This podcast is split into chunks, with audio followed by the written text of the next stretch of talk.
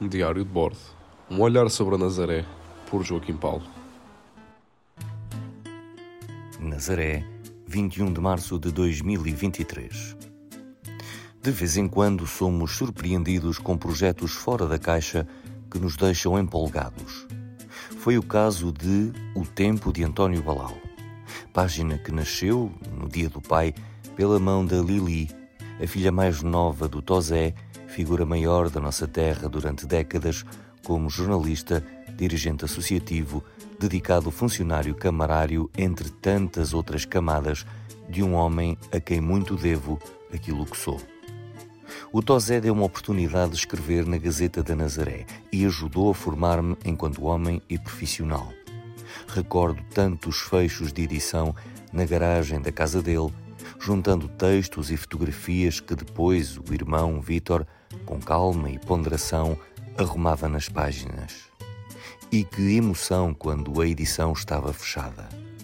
Era hora de seguirmos para Rio Maior, onde era preciso apanhar os fotolitos para as fotografias a cores da primeira página, antes de rumarmos a Lisboa direitinhos à gráfica.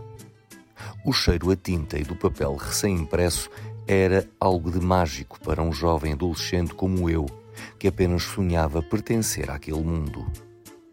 Porém, o trabalho ainda não estava terminado.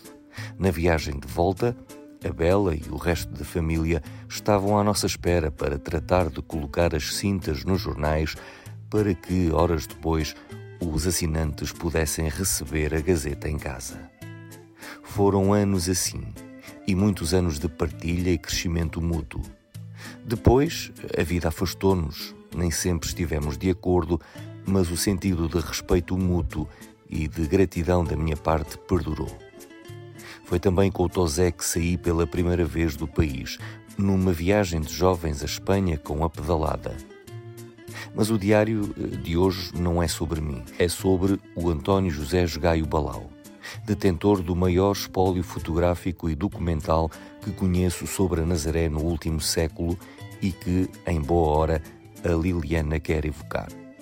Ainda bem que isto acontece, porque o legado do Tosé assim o merece.